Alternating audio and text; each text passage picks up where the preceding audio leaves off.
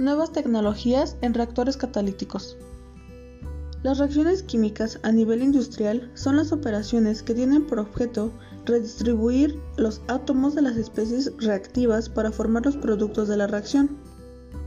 Las transformaciones químicas clásicas incluyen todas las que involucran interacciones entre moléculas, aunque pueden extenderse a las provocadas por los catalizadores enzimáticos, interacciones entre radiación y moléculas.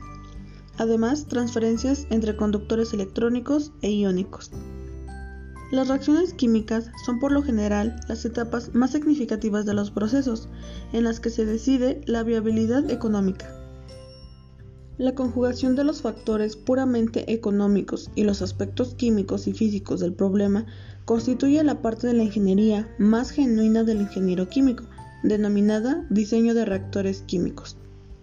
Las condiciones que deben fijarse son la temperatura, la presión, la composición de la corriente de alimentación, las dimensiones del reactor, los gránulos catalíticos y los datos de los alrededores que permitan evaluar el flujo de calor a través de las paredes del reactor. Los métodos de diseño que se presentan son aplicables cuando las condiciones como la actividad catalítica no cambian significativamente en intervalos de tiempo del orden de magnitud del tiempo de residencia en el reactor la velocidad de una reacción puede ser modificada por la presencia de una sustancia que normalmente no es ni reactivo ni producto. Esta sustancia recibe el nombre de catalizador. Y esta sustancia produce un aumento de velocidad de reacción.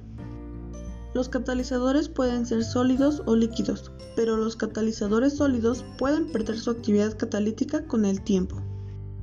Un catalizador puede hacer variar la velocidad de reacción de un proceso en miles o millones de veces, por lo que suele ser muy interesante su utilización en procesos industriales, por ejemplo, la producción de ácido sulfúrico, amoníaco, entre otros.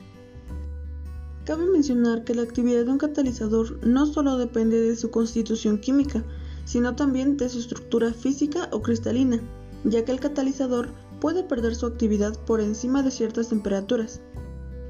Según la teoría del estado de transición, el catalizador reduce la barrera de energía potencial que se debe sobrepasar para que los reaccionantes pasen a productos. Esto provocará a su vez una disminución de la energía de activación y por lo tanto un aumento de la velocidad de la misma.